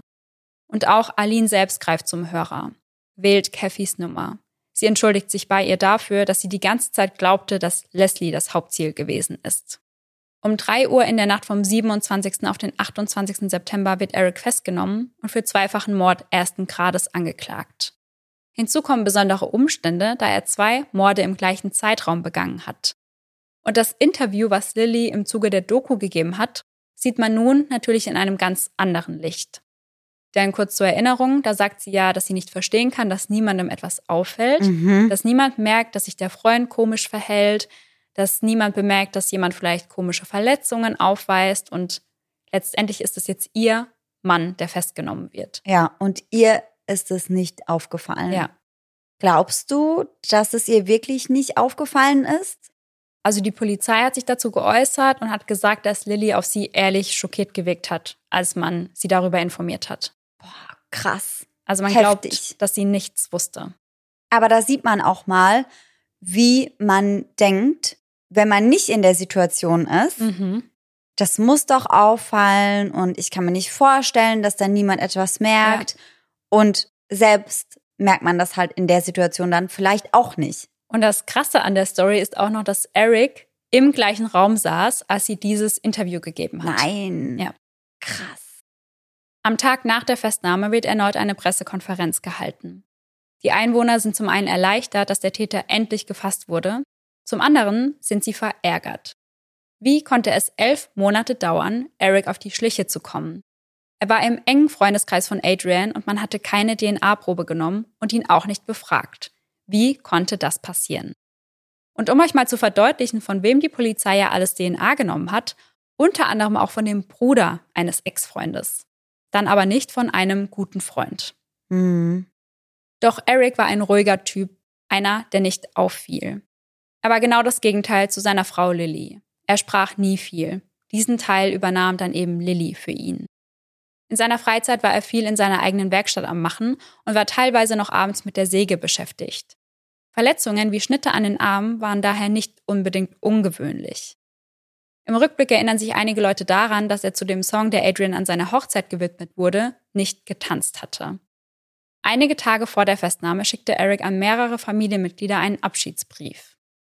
Er teilte ihnen mit, dass es etwas gibt, was niemand weiß, womit er jedoch nicht mehr leben könne. Die Polizei glaubt, dass er nie vorhatte, sich wirklich das Leben zu nehmen. Sie glauben, er wollte nur endlich geschnappt werden. Ja. Und genau das passiert ja dann auch. Also seine Familie beginnt auf ihn einzureden und sie sagen ihm, er soll sich doch der Polizei stellen. Mhm. Und sie begleiten ihn dann auch zum Polizeirevier. Mhm. Doch was war sein Motiv? Das ist die Frage, die ich mir die ganze Zeit auch stelle. Das dachte ich mir. Also einmal wird darüber gesprochen, dass er vermutlich eifersüchtig auf die Freundschaft zwischen Adrian und Lily gewesen ist. Mhm. Denn zu der Zeit, zu der die beiden Frauen nach Australien reisen wollten, wären eigentlich Erics und Lillys Flitterwochen gewesen. Mhm. Adrian würde also seinen Platz einnehmen. Lily war die einzige Freundin und die einzige Bezugsperson, die er je hatte. Sie war seine ganze Welt. Und über seine Welt wollte er die Kontrolle behalten. Am Halloween-Abend waren die beiden gemeinsam auf einer Halloween-Party. Doch es kam zum Streit, weswegen Lily ihren Partner an der gemeinsamen Wohnung absetzte und die Nacht selbst bei ihren Eltern verbrachte. Also sie passte gerade sowieso auf deren Haus auf, weil sie sich in Hawaii befanden. Denn genau zu dieser Zeit wäre ja Erics und Lillys Hochzeit gewesen. Deswegen hatten die Eltern natürlich schon Flugtickets nach Hawaii gebucht. Mhm. Und wie Eric sich an die Halloween-Nacht erinnert, dazu kommen wir jetzt. Am 15. Oktober geht es zum ersten Mal vor Gericht. Anwesend sind dabei neben dem Angeklagten noch Lily, die Mütter der Getöteten und Erics Mutter Robin. Während er erzählt, was sich in der verhängnisvollen Nacht zugetragen hat, muss er sich immer wieder die Tränen wegwischen. Er beginnt seine Erzählung mit der Halloween-Party. Gemeinsam mit einigen Freunden hätten sie Karten gespielt, wobei der Verlierer immer trinken musste, was dazu führte, dass Eric sehr viel getrunken hat. Dann kommt es zum Streit mit Lily. Er habe ihr gesagt, dass sie ihn blamieren würde und die beiden brechen den Abend an diesem Punkt dann ab. Später kann er sich jedoch nicht daran erinnern, dass Lily ihn nach Hause gefahren hat. Irgendwann wacht er auf, packt sich die Kabelbinder aus der Garage, ein Messer und macht sich auf den Weg in die Dorset Street. Zunächst raucht er eine Zigarette direkt unter dem Bewegungsmelder, wovon dann wohl auch Chloe aufgewacht ist und deswegen geknurrt hat. Seine Story weist einige Lücken auf. Die Ermittler gehen aber davon aus, dass er mehrfach um das Haus schlich, um zu schauen, an welcher Stelle er am besten ins Haus gelangen kann. Dafür sprechen ja auf jeden Fall die Zigarettenstummel. Letztendlich entscheidet er sich für das Küchenfenster und gelangt so ins Haus. Dann geht er die Treppe nach oben, geht in eines der Schlafzimmer und schläft dort auf einem Haufen Klamotten ein. Wach wird er dann, als jemand das Licht einschaltet. Dann reagiert er schnell, springt aufs Bett, weil er nicht will, dass die Frau ein Geräusch von sich gibt. Und dann merkt er schon, wie Adrian auf ihn einschlägt. Er selbst kann sich aber nicht daran erinnern, auf sie eingestochen zu haben. Dann dreht er sich zu Leslies Zimmer, sieht sie jedoch nicht und kann sich auch an die zweite Attacke nicht erinnern. Zurück zu Hause verbrennt er seine Kleidung, also sein Sweatshirt, seine Jeans und seine Schuhe. Also ich muss ja ehrlich sagen, dafür, dass er sich an die Attacken angeblich nicht erinnern kann, finde ich, reagiert er danach aber doch sehr geistesgegenwärtig. Würde ich auch so sehen wie du, aber das Gericht glaubt ihm tatsächlich, dass er diese Blackouts während der Taten hatte. Mhm. Und sein Ablauf der Attacke passt aber nicht zu den physischen Beweisen, denn Leslie wurde zuerst attackiert. Sie starb, während sie schlief. An diesem Tag wird dann auch der Polizist befragt, der bei Erics erste Aussage mit anwesend war. In diesem Zuge wird er gefragt, ob der Angeklagte auf ihn depressiv gewirkt habe. Das beantwortet er mit einem Ja. Weiter erzählt er, dass Eric über familiäre Probleme gesprochen habe. Doch die Frage des Motivs bleibt weiterhin ungeklärt. Einige vermuten, dass er einen Crush auf Leslie hatte und sie sterben musste, weil sie die Gefühle nicht erwiderte. Andere glauben eben, dass Adrian das eigentliche Ziel war und sie seiner Beziehung zu Lily im Weg stand. Ungeklärt bleibt auch, für was er die Kabelbinder genau dabei hatte und was er mit seinen Opfern oder mit seinem Opfer vorhatte. Zu Beginn bekennt sich Eric nicht schuldig, lässt sich dann jedoch auf einen Deal ein. Laut diesem bleibt ihm die Möglichkeit der Todesstrafe erspart, wenn er sich für schuldig bekennt. Zudem darf er im Zuge des Deals nicht gegen das Urteil vorgehen und gibt auch seine Rechte ab, in der Öffentlichkeit über die Taten sprechen zu dürfen. Am 1. Januar 2007 wird dann das Strafmaß verkündet, obwohl es inoffiziell schon vorher feststand. Eine lebenslange Haftstrafe ohne die Möglichkeit auf Bewährung. Dieser Tag gibt den Angehörigen jedoch die Möglichkeit, sich noch einmal zu äußern. Kathy trägt ein 13 Seiten langes Statement vor und auch Aline wendet sich direkt mit folgenden Worten an den Angeklagten. Du bist ein Mann, der die beste Freundin der Frau, die du liebst, gewaltsam erstochen hat. Das ist keine Liebe, Eric. Du kannst Lilly nicht lieben und dann ihre beste Freundin ermorden. Du kannst Lilly nicht lieben und dann ein Messer in Adrians Haus bringen und sie erstechen. Immer und immer wieder auf sie einstechen. Bevor Lilly spricht, glaubt jeder, dass sie einige Worte über Adrian sagen möchte. Doch das tut sie nicht. Sie spricht nur über ihren Mann. Unter anderem sagt sie, ich kann ohne zu zögern sagen, dass der Mann, der dieses Verbrechen begangen hat, heute weder in Person noch im Geist meines Mannes präsent ist. Sie sagt, dass ihn seine Depressionen zu dieser Tat gebracht haben und dass das nicht der wahre Eric war. Eric ist der Letzte an diesem Tag, der einige Worte sagen darf, und genau die habe ich euch an der Stelle auch mitgebracht. Ich bin ein gebrochener Mann. Ein Mann, der durch das durchdringende Bewusstsein meines eigenen Potenzials zum Schlechten zerbrochen ist. Auch wenn ich das ganze Ausmaß der Qualen, die ich verursacht habe, nicht ergründen kann, so erkenne ich doch, dass meine sündigen Taten einer Großzahl an Menschen schreckliche Qualen zugefügt haben. Es fehlen mir die Worte, um die Tiefe meines Kummers oder den Aufruhr, den ich verursacht habe, auszudrücken. Soweit es mir möglich ist, werde ich versuchen, einige der Umstände zu schildern, die zu diesem abscheulichen Verbrechen geführt haben. Ich habe seit meiner Jugend unter schweren Depressionen gelitten und hatte schon in meinen frühen Teenagerjahren starke Selbstmordtendenzen.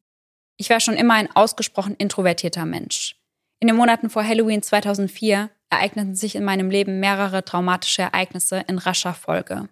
Meine unmittelbare Familie löste sich auf, vor allem als Folge bestimmter beunruhigender Enthüllungen über bestimmte Mitglieder.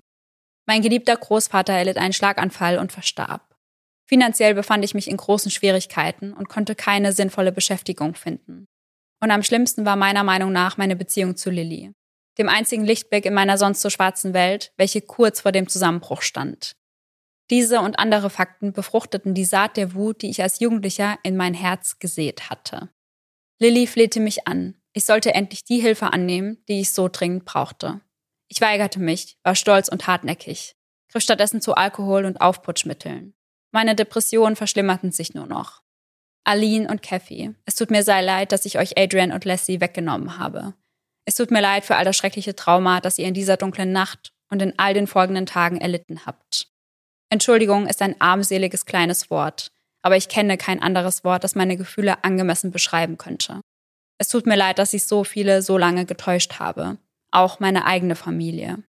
Ich dachte, der 27. September 2005 würde mein letzter Tag in diesem Körper sein, die letzte Gewalt, die diese Hände jemals ausüben würden. In meiner Aussage bei der Polizei war ich vollkommen ehrlich und aufrichtig. Ich habe die Wahrheit gesagt und Gott ist mein Zeuge. Ich bin bereit, alles zu tun, um den Schmerz der Hinterbliebenen zu lindern.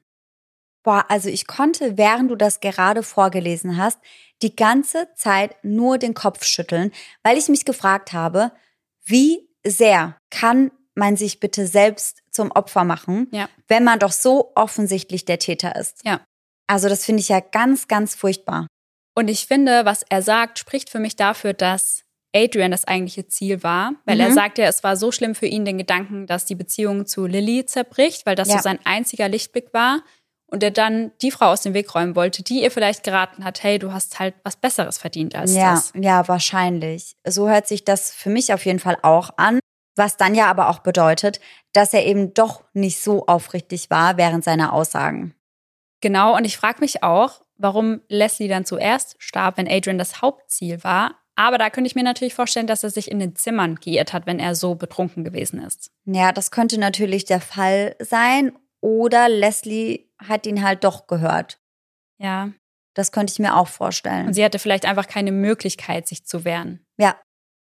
Trotz allem, was passiert ist, herrscht zwischen Aline und Lilly keine Feindseligkeit. Sie sind nicht mehr so eng wie früher, aber sie gehen normal und nett miteinander um. Erics Mutter Robin schreibt einen Brief an Aline, um sich dafür zu entschuldigen, was passiert ist. Sagt jedoch, und jetzt haltet euch fest, dass die Morde Gottes Wille gewesen seien. What the fuck? Ja. Warum soll das Gottes Wille gewesen sein? Also das verstehe ich auch schon mal nicht. Und dass das dann von der Mutter des Täters kommt, fand ich echt krass. Ja, und ich finde auch, also selbst wenn sie sich das Ganze so schönreden möchte, ist das ja eine Sache. Aber dass sie solch einen Brief an die Mutter schreibt von einem der Opfer, also das kann ich gar nicht nachvollziehen. Und Aline lässt sie dann daraufhin auch wissen, dass es ganz allein Erics Schuld gewesen ist. Ja. Lauren leidet bis heute an dem sogenannten Survivors Guilt, auch als Überlebensschuldsyndrom oder KZ-Syndrom bekannt. Mhm. Das ist eine Form der posttraumatischen Belastungsstörung. Betroffene werden von schweren Schuldgefühlen geplagt, nachdem sie ein extremes Ereignis überlebt haben. Beispielsweise nach einem Unfall, nach einem Terroranschlag, nach einem Amoklauf, nach einer Naturkatastrophe, nach einer Epidemie, nach einem Krieg oder wie in unserem Fall nach einem Mord. Also, dass man sich dann einfach fragt, warum ich und nicht die anderen. Ja. Hm. Symptome sind unter anderem Depressionen, Unsicherheiten, Apathie, Rückzug, Schlaflosigkeit oder innere Unruhe. Mhm. Aline erinnert sich bis heute an das Gefühl, was sie empfand, als sie am 2. November an der Spitze der Harbour Bridge stand. Im Nachhinein glaubt sie, dass Adrian in diesem Moment bei ihr war. Ein Jahr nach den Morden erklimmt sie die Brücke erneut und hat auch diesmal das Gefühl, dass ihre Tochter ihr ganz nah ist. Und auch Kathy bricht an Lessies Geburtstag, dem 1. August, zu einer fünftägigen Kajaktour auf, um ihrer Tochter zu gedenken. Boah, also ich muss ja ehrlich sagen, dass der Fall mich allein beim Zuhören schon so extrem aufgewühlt hat. Auch weil ich gar keine Ahnung hatte, wer letztendlich der Täter sein könnte.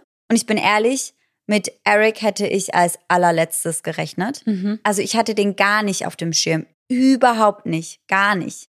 Ich dachte zwischendurch, als ich über die Hochzeit gesprochen habe, dachte ich so, okay, vielleicht könntest du jetzt drauf kommen, Mm dass es Eric gewesen ist. -mm. Gar nicht. Überhaupt nicht. Also da hatte ich eher andere Verdächtige im Blick. Mhm.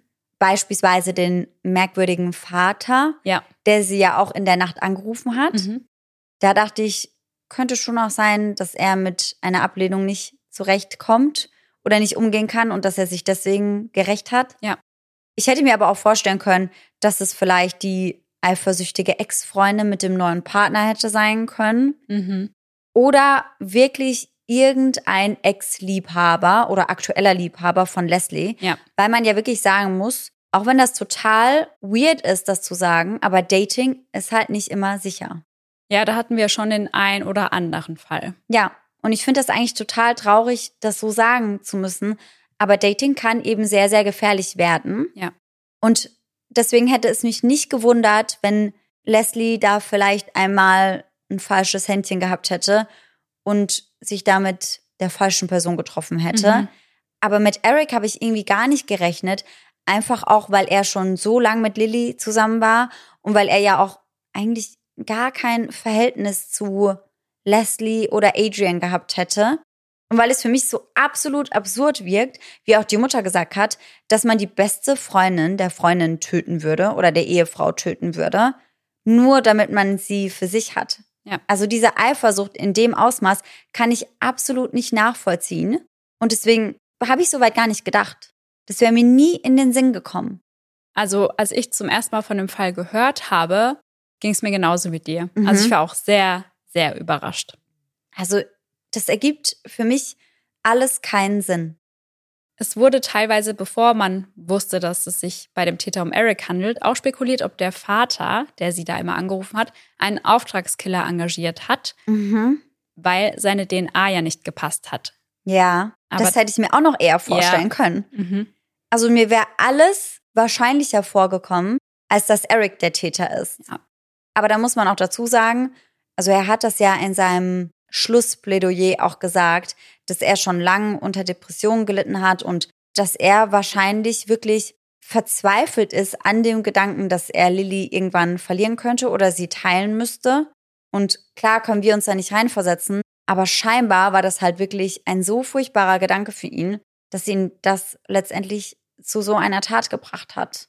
Ja, vor allem, weil Lilly und Adrian ja unheimlich viel Zeit miteinander verbracht Mhm. haben. Die beiden haben ja sogar miteinander telefoniert, nachdem sie ein Kapitel gelesen haben. Die Ja. waren im Fitnessstudio zusammen beim Nägelmachen. Und ja, deswegen kann ich mir schon vorstellen, dass das das Motiv war und er sie einfach als Bedrohung gesehen hat. Mhm. Aber das sieht man halt auch mal. Also klar, wahrscheinlich war er mental nicht ganz auf der Höhe, hat er ja auch selbst gesagt.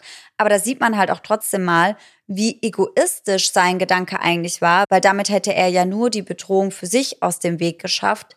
Aber hätte Lilly, der Frau, die er angeblich über alles liebt, ja auch unheimliches Leid angetan. Ja, Und das hat er in Kauf genommen, ohne darüber nachzudenken, wie das für sie sein würde. Da ist dann natürlich auch wirklich die Frage, hat das dann noch was mit Liebe oder eher mit Besessenheit zu tun? ja. Und ich glaube auch genau, wie du schon gesagt hast, dass Adrians Mutter genau deswegen diese Worte an Eric gerichtet hat und Ja. gesagt hat, das ist keine Liebe. Ja. Und das ist es auch einfach nicht. Das ist keine gesunde Liebe. Das ist Abhängigkeit. Ja. Das ist Besessenheit. Das ist auf jeden Fall nicht normal. Und passenderweise dazu noch eine Info am Rande. Die beiden sind mittlerweile auch geschieden. Mhm. Aber nicht aufgrund des Vorfalls. Also sie waren danach noch eine Weile zusammen und Lilly hat ihn auch oft noch im Gefängnis besucht. Und natürlich ist das auch für Lilly eine sehr schwierige Situation gewesen, weil das natürlich der Mann war, den sie geliebt hat. Und die beiden waren ja auch ewig lang zusammen. Wie lang waren die beiden zusammen? Acht Jahre. Und dass du die Person nicht einfach gehen lassen kannst und dass da viele Emotionen mit drin sind, das kann ich schon verstehen. Aber ich glaube tatsächlich, wenn jemand meine beste Freundin töten würde, da wären auf einen Schlag alle Emotionen weg. Ja. Alle. Mhm. Ich glaube, ich würde einfach nur noch Hass empfinden. Ja. Also, wie wir das vorhin auch schon gesagt haben, wir sind nicht in der Situation, wir können uns da nicht reinversetzen. Aber jetzt, so wie ich hier sitze, kann ich mir nicht vorstellen, dass ich noch irgendetwas Positives für diese Person übrig hätte. Geht mir auf jeden Fall ähnlich wie dir. Ganz, ganz furchtbar. Mhm.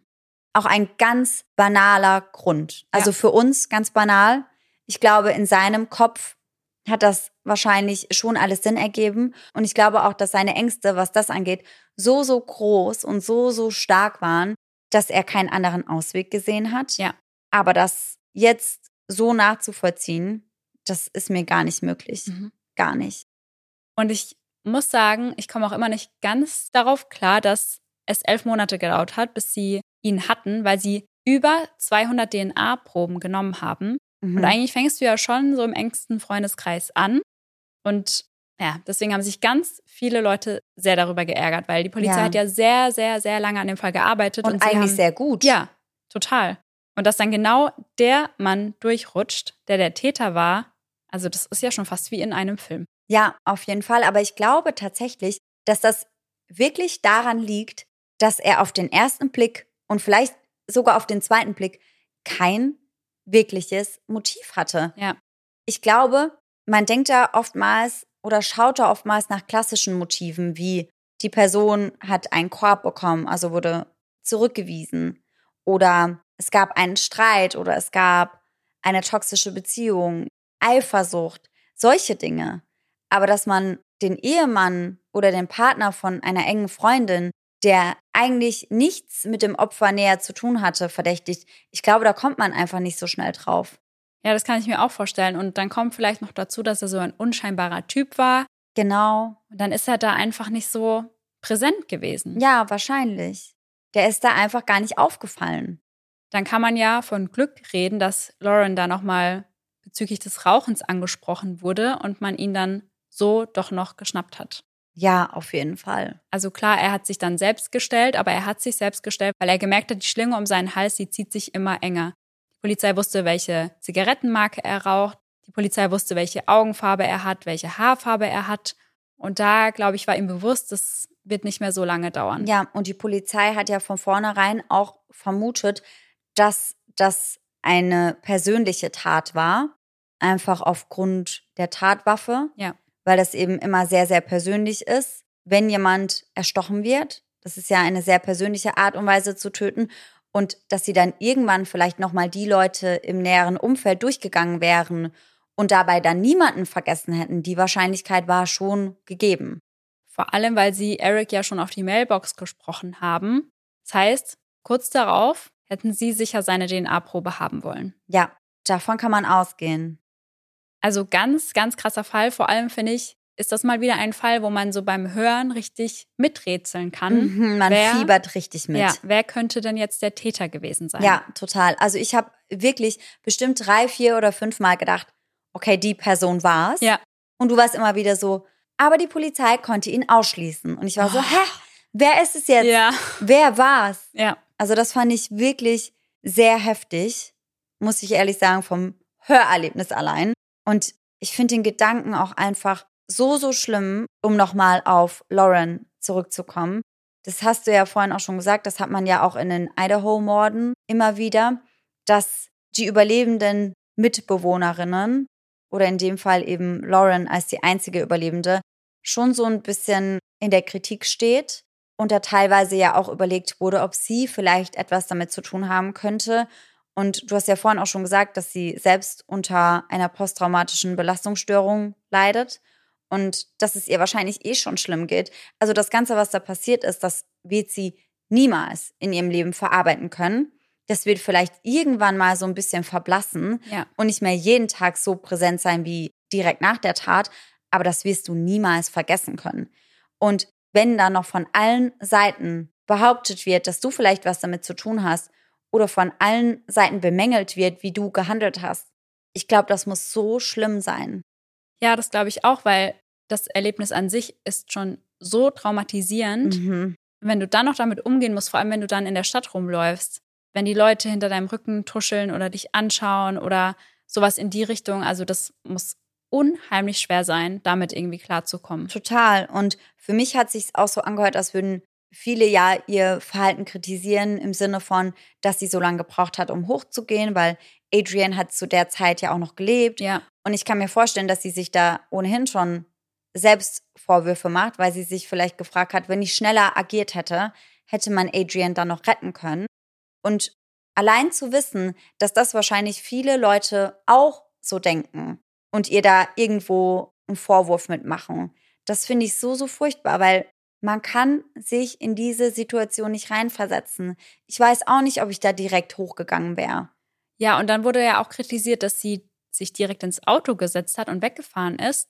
Mhm. Aber wenn man sich überlegt, sie hatte wahrscheinlich Todesangst. Sie hat gesehen, was dieser Mann mit ihren Freundinnen gemacht hat ja. und dachte, wenn der zurückkommt, dann habe ich keine Chance.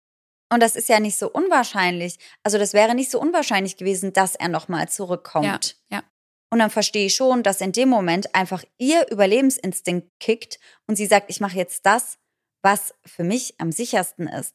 Also ganz, ganz schlimm. Also ich muss ehrlich sagen, sie tut mir richtig, richtig leid. Es tut mir im Herzen weh, was sie da erlebt hat ja. und wie danach dann auch mit ihr umgegangen wurde. Und man sagt ja auch immer, wenn man in so einer Extremsituation ist, entweder du kämpfst mhm. oder du fliehst. Ja, und ich kann beide Seiten verstehen. Und ich glaube auch, man kann vorher nie sagen, für welche man sich entscheiden würde. Mhm. Ich glaube, das kann man nicht sagen. Ich finde, man hat immer so im Kopf, wie würde ich mich verhalten? Aber ob das dann im Ernstfall wirklich so ist, das weiß man nicht. Ich finde, das merkt man ja auch teilweise in anderen Situationen, wo man, wenn man die von außen betrachtet und sagt, boah, also wie kann die denn das und das machen? Mhm. Dann ist man selbst mal in der Situation und merkt, okay, es ist halt doch nicht so leicht, wie das von außen immer aussieht. Ja, natürlich. Und wie ihr das von uns kennt, folgt an dieser Stelle unser Gänsehaut-to-go-Moment. Ja, genau. Und tatsächlich habe ich mir für heute schon einen rausgesucht, den wir im Rahmen unseres Halloween-Special-Aufrufs zugesendet bekommen haben.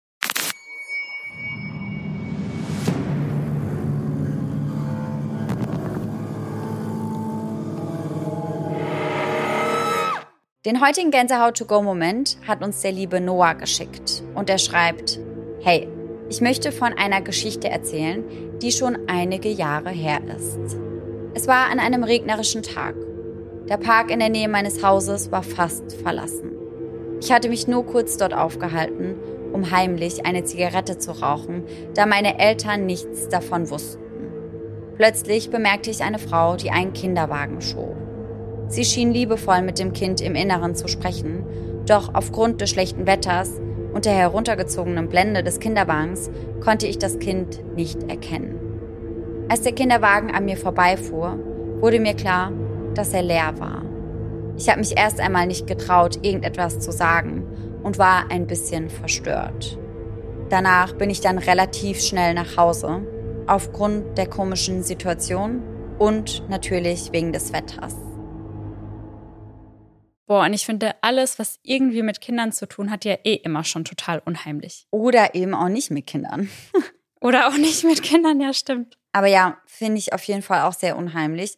Also man weiß ja nicht, was der Hintergrund ist und was der Frau oder dem Kind, das da nicht mehr im Kinderwagen lag, vielleicht zuvor passiert ist. Ja. Aber in dem Moment, auch mit dem schlechten Wetter, stelle ich mir das in einem fast verlassenen Park sehr unheimlich vor. Ich wollte gerade sagen, auch noch die äußeren Umstände. Ja. An einem sonnigen Tag wäre es vielleicht nicht so unheimlich gewesen. Mm -mm, mm Und wenn da ganz viele Leute gewesen wären, dann mit Sicherheit auch nicht. Ja. Aber so dieses ganze Zusammenspiel aus allem macht es sehr creepy. Macht es auf jeden Fall zu einem Gänsehaut-to-go-Moment. Mhm. Und dann hoffen wir natürlich, dass ihr alle nächsten Sonntag wieder mit dabei seid. Und bis dahin schöne Träume. Bis dann. Tschüss. Tschüssi.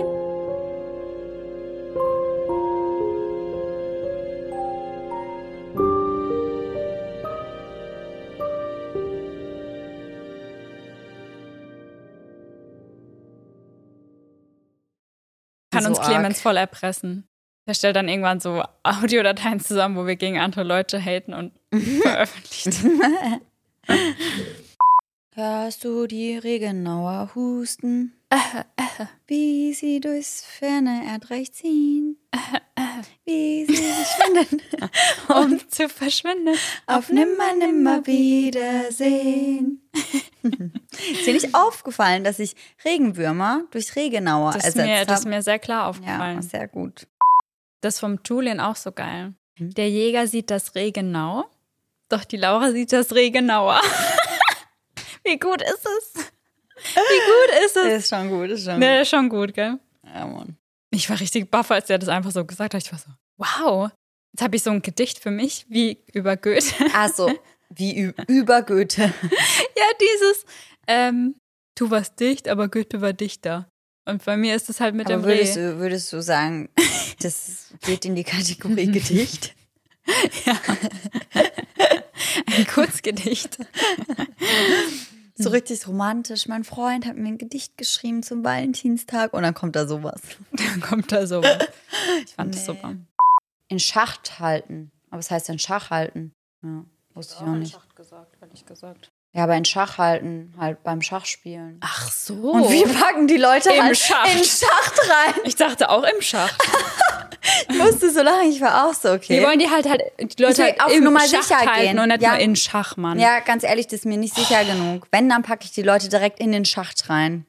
Kann man aber mal vergessen. Ich habe vorhin nämlich auch vergessen, dass ich eine Schwester habe. Ja, Halbbrüder zählen halt halt auch nur. Anscheinend gar nicht anscheinend, eigentlich. ja, stimmt, anscheinend gar nicht. Laura hat vorhin nämlich irgendwas von ihrer Schwester erzählt.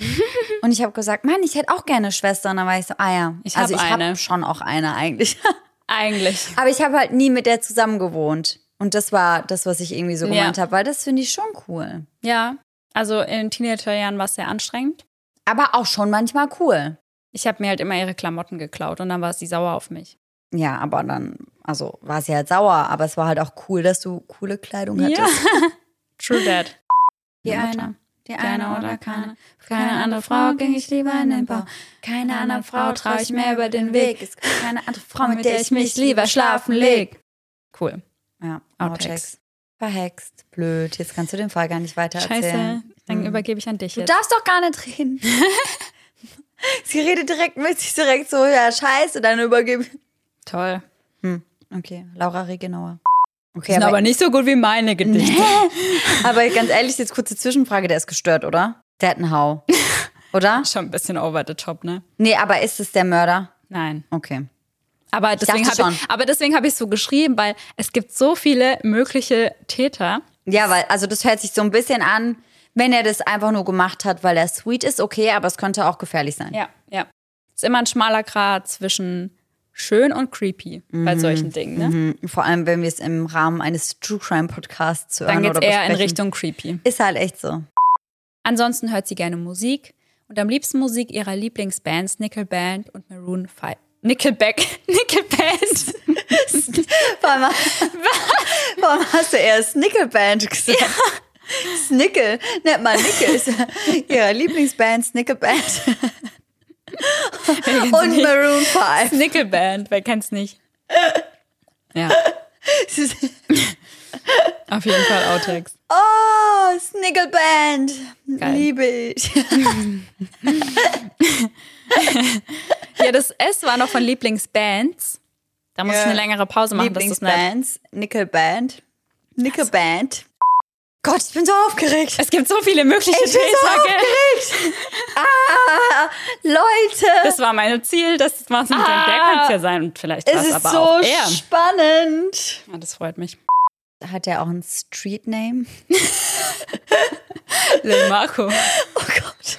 Das ist einfach immer noch eines der witzigsten Oh, es ist so Memes. gut. Ich lieb's. Es hey Bro, so- what's your street name? Lil Marco. Lil Marco is your address. Oh, Oh. you mean my address.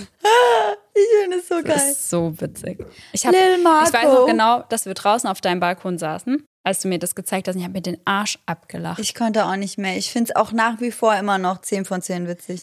das ist auch. Oh, you mean my address? so, weil jeder, als hätte jeder halt so ein Street Name. So völlig selbstverständlich. Ah, mein Street Name, Lil, Lil Sarah. Ganz klar. Krank, ey. So gut. Tschüssi.